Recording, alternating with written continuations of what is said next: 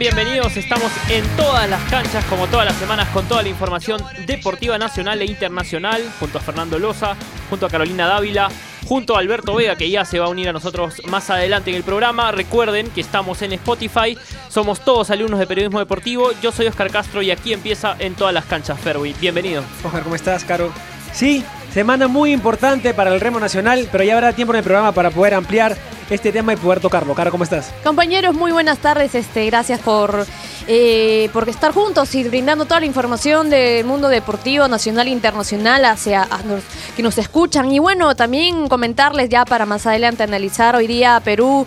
Se, se debuta en el Sud 20 con, a las 7 de la noche con Ecuador. Así es, ha habido un cambio de, de grupos, ya lo vamos a comentar.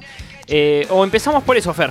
Vamos a empezar por eso porque hubo un cambio de grupos. Perú eh, estaba junto a Uruguay y Chile, me parece, en un grupo de tres. Uruguay y Ecuador. Uruguay Ecuador, y Ecuador. Eran, eh, Chile eran y tres Uruguay. grupos de tres. Sí. Ahora son dos grupos de cuatro porque Venezuela, eh, por los problemas que bueno que todos conocemos en su país, no pudo viajar finalmente a este sudamericano sub-20.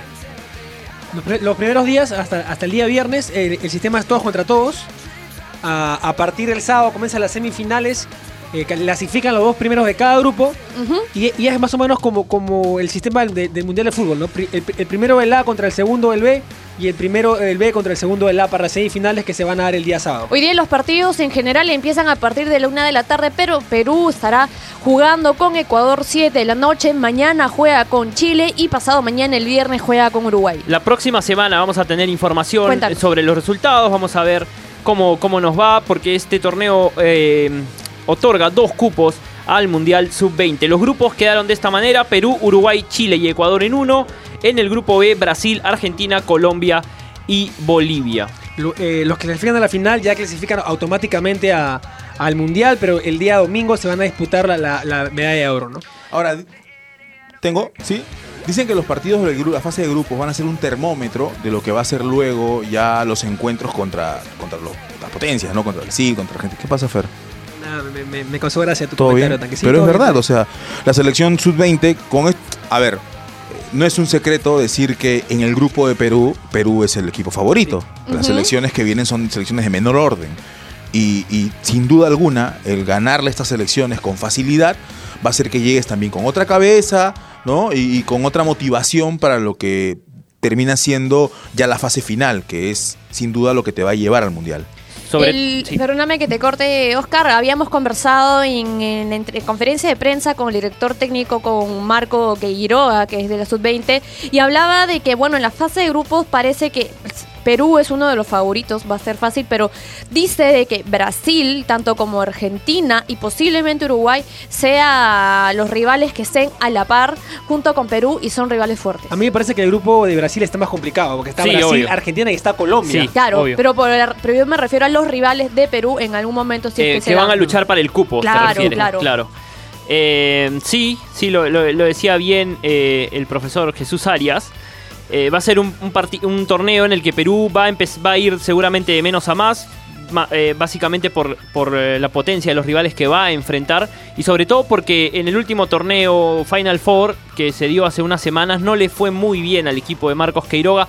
Esperemos que esta vez sí pueda realizar o pueda desarrollar todo su potencial para lograr este cupo al Mundial. Ahora, Marco Queiroga este, mencionaba que el equipo está en, en un- en una muy buena condición física, así que habrá que ver en, en este sudamericano sud.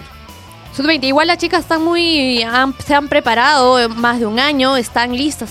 Igual los nervios están, pero están muy confiadas y preparadas para poder competir, porque no es lo mismo una gira, como lo mencionaba el director técnico, una gira de vóley a competir por un cupo a un mundial. Todos los éxitos entonces para el vóley. Y Fer, quiero hacerte una adivinanza. A ver, Oiga, a ver, a ver, Oscar, cuéntanos. ¿Quién lánzala. nos da una noticia buena todas las semanas? Alexandra Grande. Cuéntalo, cuéntanos. ¿O quieres que lo cuente yo? Cuéntale tú mejor. Cuéntale tú, Perfecto. cuéntale Alexandra tú. Grande quedó. eh, eh, fue finalista en el torneo de Tokio, en la Premier League de Tokio. Alcanzó finalmente la medalla de plata. No pudo ganar eh, su última pelea. Y, pero con esto, este, esta medalla de plata eh, le valió subir un puesto en el ranking. Hoy Bien. Alexandra Grande, o esta semana Alexandra Grande, ya figura como la número 2 del ranking en la categoría menos 61 kilos eh, de karate en especialidad de combate. Como tú Qué dices, bueno, ¿no? y- Bueno, perdóname, y bueno, también para ampliar, eh, Alexandra cayó en la final por 1 a 0 ante la francesa Guillaume Philippe. ¿Cómo? Ah, ¿Cómo, ¿Cómo? cómo? ¿Cómo? Guillaume Philippe. Ah. ¿ah? Ella es la número 7 del mundo. eh, y, y Alexandra cumplió una muy buena labor. Incluso en las semifinales venció a, a- a la, a la representante de China, que es la número 1 del mundo. Alexandra la venció. eh, finalmente en la final ella aduce que tenía una lesión a la rodilla que la complicó y que no con la por la cual no pudo desarrollar Que todo venía su potencial arrastrando ya.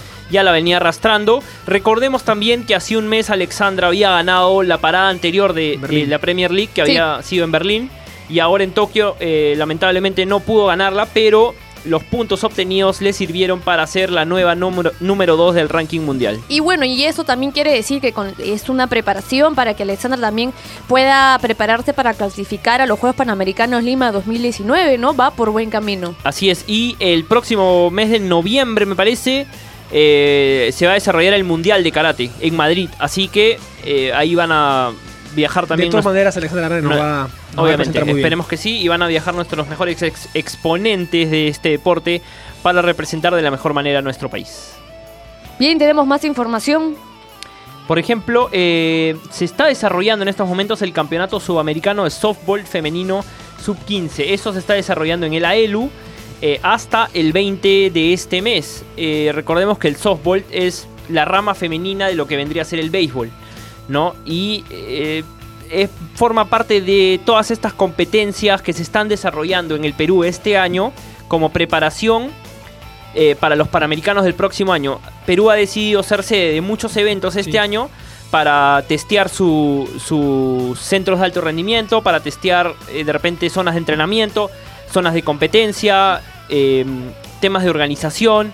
eh, y me parece bien, me parece bien que se esté haciendo esta especie, esta especie de ensayo para lo que va a ser el próximo año este gran evento deportivo que es Lima 2019. Bueno, Perú en esta programación, en la primera fecha, domingo 14 de octubre, Perú eh, juega con Argentina, Perú es de casa el lunes- el lunes 15 de octubre, que ya jugaron ya, eh, me estoy confundiendo en las fechas, Perú el 15 jugó con Ecuador, el día martes o día 16, es- 9 de la mañana también jugó Perú con Brasil y las próximas fechas son Perú con Ecuador, Perú con Argentina, Perú con Colombia, Perú Argentina, Perú Ecuador. Tanto el béisbol como el softball están experimentando un crecimiento en nuestro país a raíz de un tema social eh, que se está dando en los últimos meses, que es la migración venezolana. Eh, allá en Venezuela eh, el, el béisbol es deporte nacional. Entonces la venida de tantos inmigrantes de ese país está haciendo que este deporte crezca.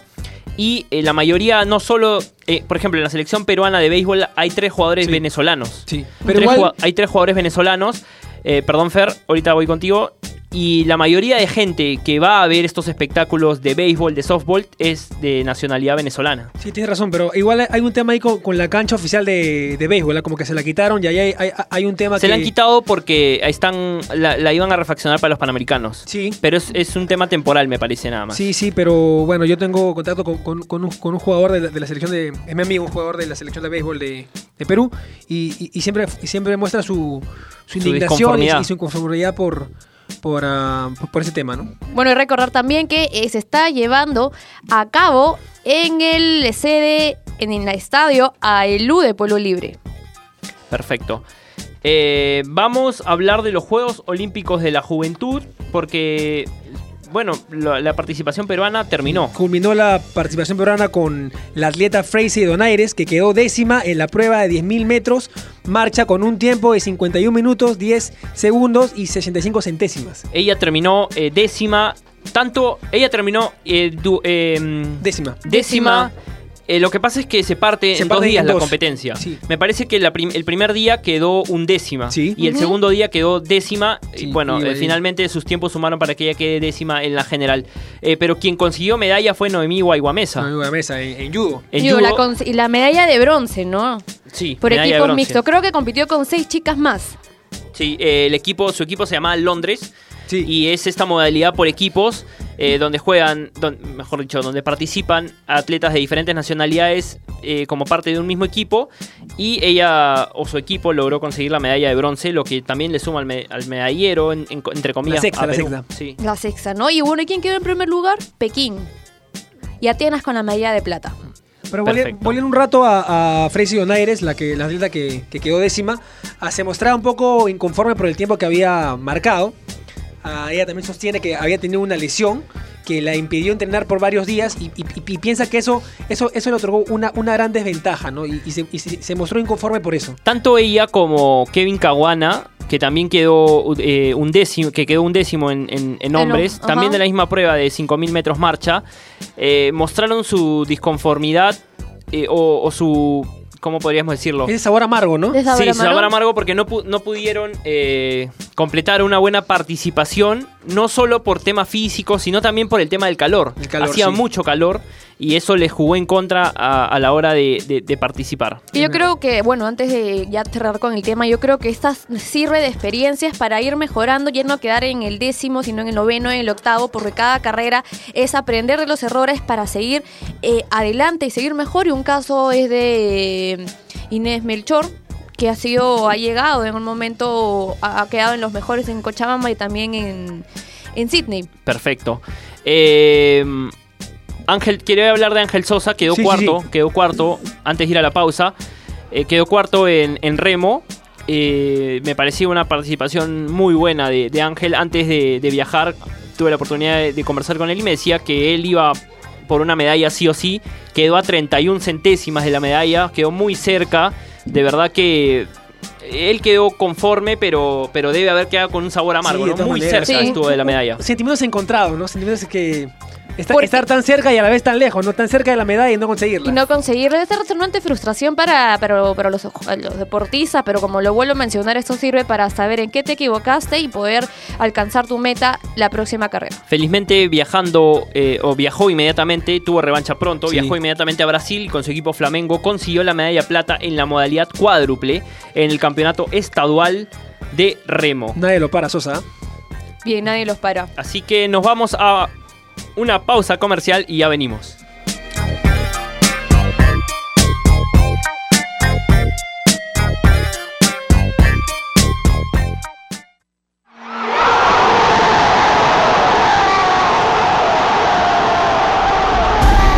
Nadie te enseñó a gritar un gol, ni a quedarte en silencio por el dolor.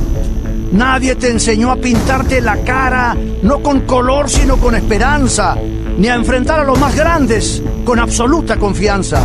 A creer que si no se gana hoy se podrá clasificar mañana. Nadie te enseñó a amar al fútbol y la selección. Es que aprendiste en cada detalle y haciendo de este deporte tu única pasión. Aprendiste haciendo. Y Sil, hincha oficial de la selección.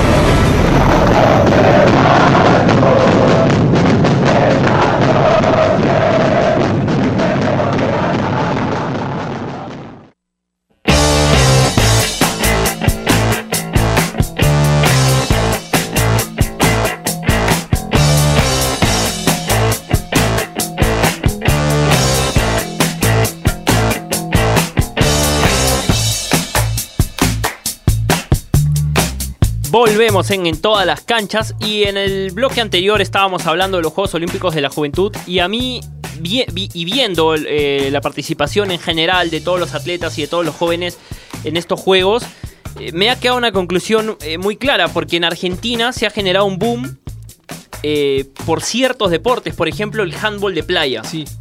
La Federación de Handball de Playa ¿Ya? Ah, nu- dice que nunca había recibido tantas solicitudes de, de ciudadanos argentinos preguntando dónde podían, eh, dónde podían competir, dónde pueden participar, dónde pueden eh, aprender ese deporte.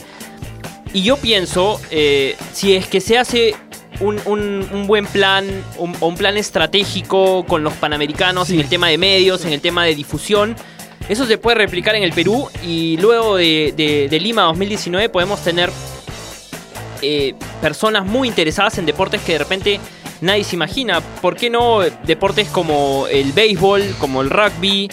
Eh, Sería de- bueno, ¿no? Sí, Pero aquí sí hay béisbol, pero como lamentablemente solamente le dan pie al fútbol. Muchos deportes Claro, que están eh, abandonados. En, en Argentina también, eh, por ejemplo, hay, hay este básquetbol 3x3 y, y- y muchos deportes que pueden, que con difusión, que con mayor difusión pueden llegar a crecer eh, gradualmente, ¿no? Los, los Panamericanos tienen todo pa- para, llevarnos a otro nivel a, Sí. a- a- a Perú. Muy bien. Perfecto. Ojalá que sea así. Y crezcamos turísticamente. Sí, ojalá que sea así. Vamos a saludar a Alberto Vega, que ya está con nosotros. Alberto, ¿cómo estás? Hola Óscar, hola, ¿qué tal? A todos los que nos escuchan, bueno, estamos aquí en la conferencia de prensa de Eduardo Linares, campeón mundial de remo de Coastal. Vamos a escuchar sus palabras y empezó la conferencia. Perfecto. ¿Qué viene para ti? ¿Cuál es lo próximo? Bien, eh, eh, volvemos en, en todas las canchas para hablar un poco también del tema del básquet. Eh, Vamos a hablar del básquet porque está en una situación complicada. Mejor que lo explique eh, el señor Felipe, Luis Felipe Bravo, que es el presidente del grupo de trabajo de la Federación eh, Peruana de Básquet. Él está viendo todo el tema de esta suspensión de la FIBA. Nos va a eh, en la entrevista nos va a contar un poco cómo va el tema y luego eso lo comentamos. Muy bien.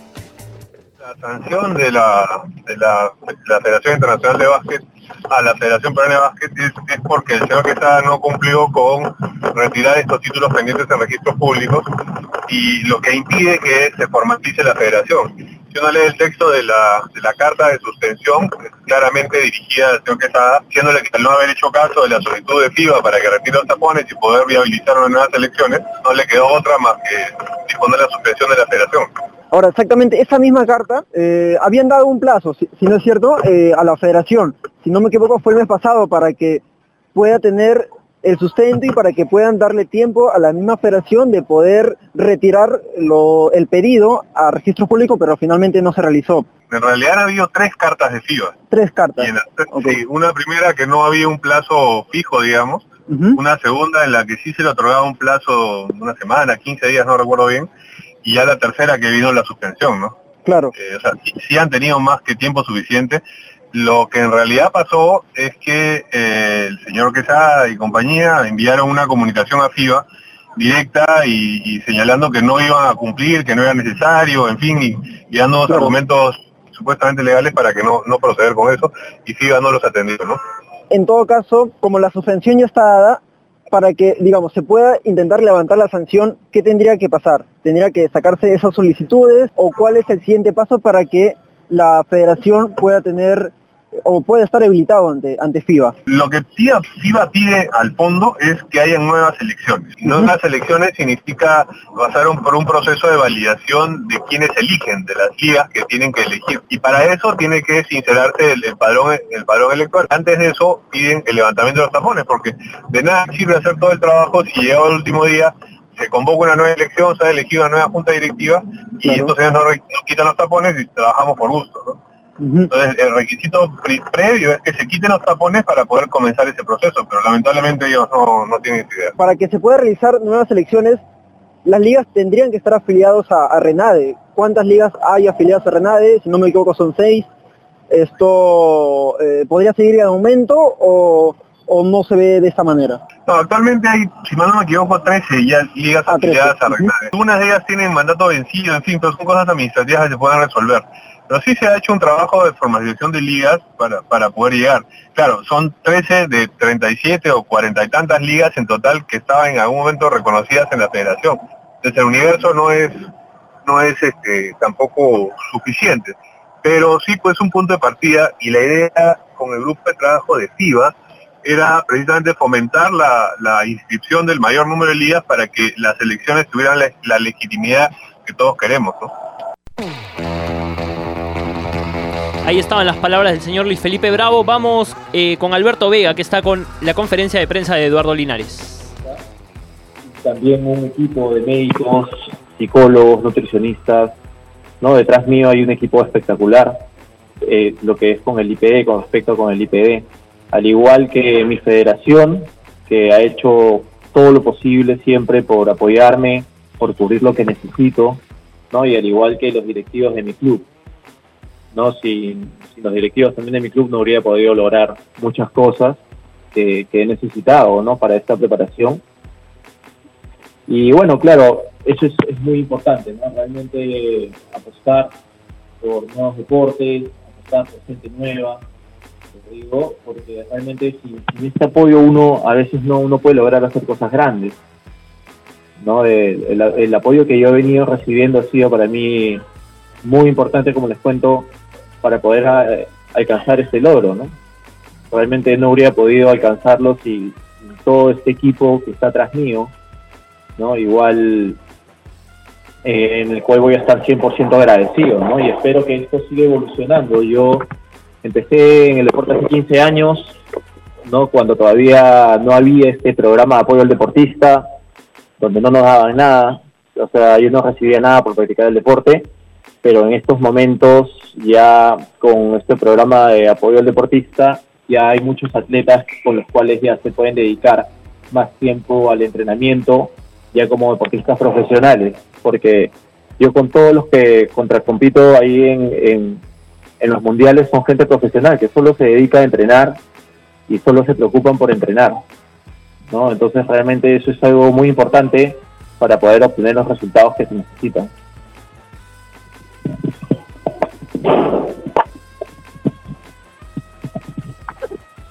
Seguimos en vivo aquí con la conferencia de prensa de Eduardo Linares. Eh, como consejo a los jóvenes que te pueden seguir, a los jóvenes deportistas que quieren iniciar una carrera en cualquier deporte, además de la perseverancia de tu opinión, eh, ¿qué cosa es determinante para llegar a ser campeón mundial? Esa es la primera.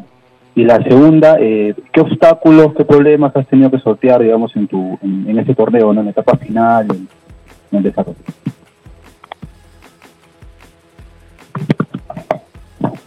Bueno, sí, me gustaron esas dos preguntas. Y claro, yo, con respecto a la primera pregunta, la perseverancia para mí, la dedicación es súper importante, ¿no? Esto me ha enseñado tanto para el deporte como para aplicarlo en la vida. Y se lo puedo decir a los niños jóvenes, se lo puedo decir a todos ustedes, también como profesionales, ¿no? Este, realmente la perseverancia, el esfuerzo, la educación marca. Eso marca. Yo de verdad me debía haber rendido hace un año atrás, hace dos años atrás, y no, no me he rendido, ¿no? Siempre he luchado, siempre decía, yo puedo hacerlo, vamos, una vez más, vamos una vez más, y realmente las cosas salen cuando uno les echa, les echa ese, esas ganas, ese, esa, esa, esa perseverancia de querer tenerlo, ¿no? Es realmente increíble, aunque las cosas a veces no salgan en el momento, yo se los digo porque es realmente frustrante. Yo que he entrenado cinco o seis horas rompiéndome el lomo, no, uno dice, ah, haces remo, pero no se imaginan, ¿no? O sea, yo me levanto a veces cinco y media de la mañana, entreno dos horas y media de la mañana, en el cual termino, termino extenuado, de ahí voy como descanso y en la tarde volver a entrenar, igual mis fines de semana, aunque ustedes no lo crean, los sábados entreno, los domingos a las seis y media estoy entrenando, eso quiere decir que, por decir, en mi vida social también es muy sacrificada. Muchos te dicen, ah, entonces remo, pero ellos no saben que a la vez mi, mi, mi vida es así. Domingo, seis y media de la mañana estoy entrenando, estoy entrenando. El sábado en la noche estoy, no puedo realmente hacer eh, una vida normal como cualquier otro deportivo, o disculpe, como cualquier otra persona que esté con sus amigos esta tarde. Lamentablemente yo soy cosas. Y esas son las cosas que de verdad marcan la diferencia, ¿no? Realmente esa perseverancia ha sido lo que me ha llevado a obtener este logro, ¿no? Y, bueno, yo, yo realmente ese es el mensaje que, que les doy a todos, ¿no? Que sigan adelante sus sueños, que luchen siempre, ¿no? Y con, con esa perseverancia lo van a lograr, ¿no? Con, con esas ganas. Y con respecto a la segunda pregunta, sí luché bastante, tanto en mis inicios que no tenía el apoyo, hasta, bueno, eh, no les voy a mentir, hasta hace poco. Eh, yo, como les comentaba, pertenezco a este apoyo al programa del deportista. Yo el año pasado, en los Juegos eh, Bolivarianos, obtuve una medalla de oro y una medalla de bronce, lo cual me daba a mí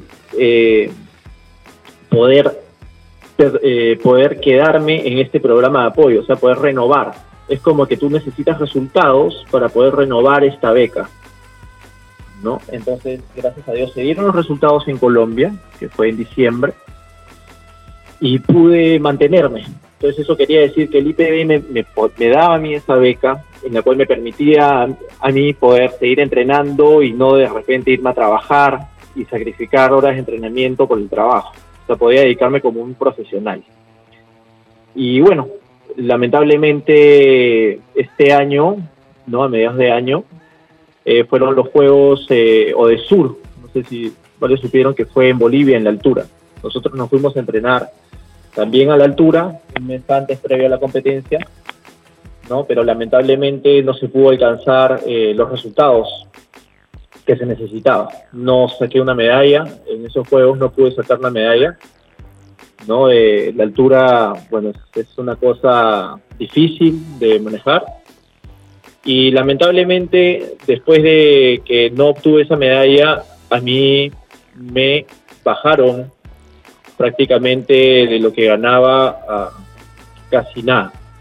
Me bajaron mi sueldo, ¿no? Y estuve, si estaba en la escala 3, ganando 3.000 soles, o casi 4.000 soles, me bajaron al mes siguiente a la escala 1 que ganaba 1.000 soles. ¿no? Lógicamente es un sistema. Eh, ellos trabajan con normas, es un sistema con el cual se trabaja, no son personas. Y bueno, eso definitivamente a mí me afectó muchísimo porque dos meses antes de este mundial... Bien. eh, ya no Bien, hasta ahí la conferencia entonces de Eduardo Linares, campeón mundial en el Mundial de, de Remo Coastal, en que se desarrolló en Canadá. Eh, había conseguido tres subcampeonatos en las ediciones anteriores. En este año finalmente pudo coronarse campeón.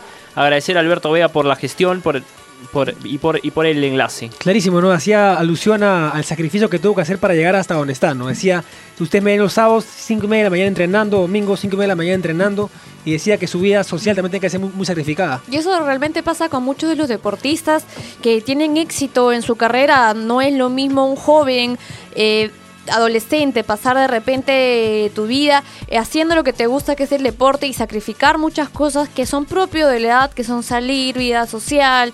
Entonces, para un deportista que ama lo que hace, tiene que sacrificar muchas cosas. Y claro, ejemplo es el que vemos. Perdón, Caro. Sí. Y es increíble en el, en el tema del remo, como hablábamos hace un rato de Ángel Sosa, ahora Eduardo Linares, y sigue, y podemos seguir hablando de. Semana muy importante para de- el remo nacional, ¿no? Sí. De, de deportistas y lamentablemente no cuentan con una pista de remo. O sea, Sí. es, es increíble. Cuentan con los mejores eh, equipos, los mejores instrumentos, ya lo decía Ángel Sosa, de Sudamérica, que quizás solo comparado con Brasil, el IPD y la Federación de Remo hicieron un esfuerzo y les compraron todo lo mejor, pero no tienen una pista adecuada para poder desarrollar su deporte. También tenemos buenos representantes en remo. Sí, claro, por eso a, a eso voy. O sea, tenemos grandes representantes, tenemos buenos equipos, pero no tenemos un lugar donde, ¿Dónde? donde que reúna todas las condiciones Claro.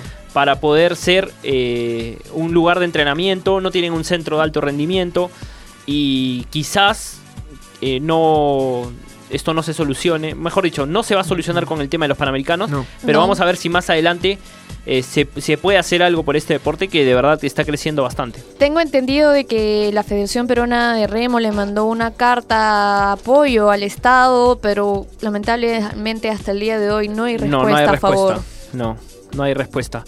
Bueno, eh, ¿sabías que la, la norteamericana Alicia Perrin va a volver a la, a la San Martín? Un poquito. Ella fue elegida la mejor central de la Liga Nacional de Voley Ya. eh, el ulti- la última temporada. Ella fue campeona eh, junto con la San Martín, fue elegida la mejor central, ya lo decía, y eh, es canadiense, perdón, decía eh, norteamericana, es canadiense Alicia Perrin, y va a volver para su segunda temporada en la Universidad San Martín, y vamos a ver, es- va en búsqueda del bicampeonato con el equipo santo. Para tocar un poquito más y, y no, y no- y no desviarnos mucho del vóley, podemos hablar un poco del- de la Copa Panamericana de Sub-23 de vóley masculino. Lo que tú quieras, Fernando. Oiga, lo que tú quieras. Pero lamentablemente hemos iniciado mal, hemos perdido los dos partidos, hemos solamente ganado un set. Ah, Perú perdió sus dos partidos, en el primer partido perdió ante el anfitrión que es Guatemala por 3 a 1 y en el segundo partido perdió contra Cuba ya por 3 a 0. ¿no? El día de hoy Perú busca su primera victoria y va a jugar contra Guatemala y esperemos que, que la selección gane porque necesitamos esta victoria. ¿no? Y ahora, eh, aparte del fútbol, bueno, del vo- el vóley masculino, también tenemos femenino y esperemos que en los ambos, en ambos campeonatos, pues nos puedan traer grandes logros. En su, en su conferencia de presentación como jefe de la unidad técnica, el profesor Herbaz habló del vóley masculino y bueno, él ha sido entrenador, ha sido jugador eh, de vóley masculino y él habló y espera desde su posición darle un impulso al voleibol masculino para que por fin en el Perú deje de... por- él hablaba también que es un tema social, aquí en el Perú está mal visto ser voleibolista Masculino. masculino porque creen que es un deporte netamente femenino. Pero bueno, él hablaba de temas sociales, pero básicamente su trabajo se va a centrar en, en educación, eh, para que la gente conozca más este deporte y sepa que se puede practicar y se puede lograr grandes resultados más adelante. Es todo por el día de hoy, Fernando. Se ha pasado rápido. Se pasaba rápido. fíjate. Rapidísimo. Muy rápido. Pero ya nos vamos a reencontrar la próxima semana. Recuerden que en todas las canchas lo pueden escuchar en Spotify. Muchas gracias. Permiso.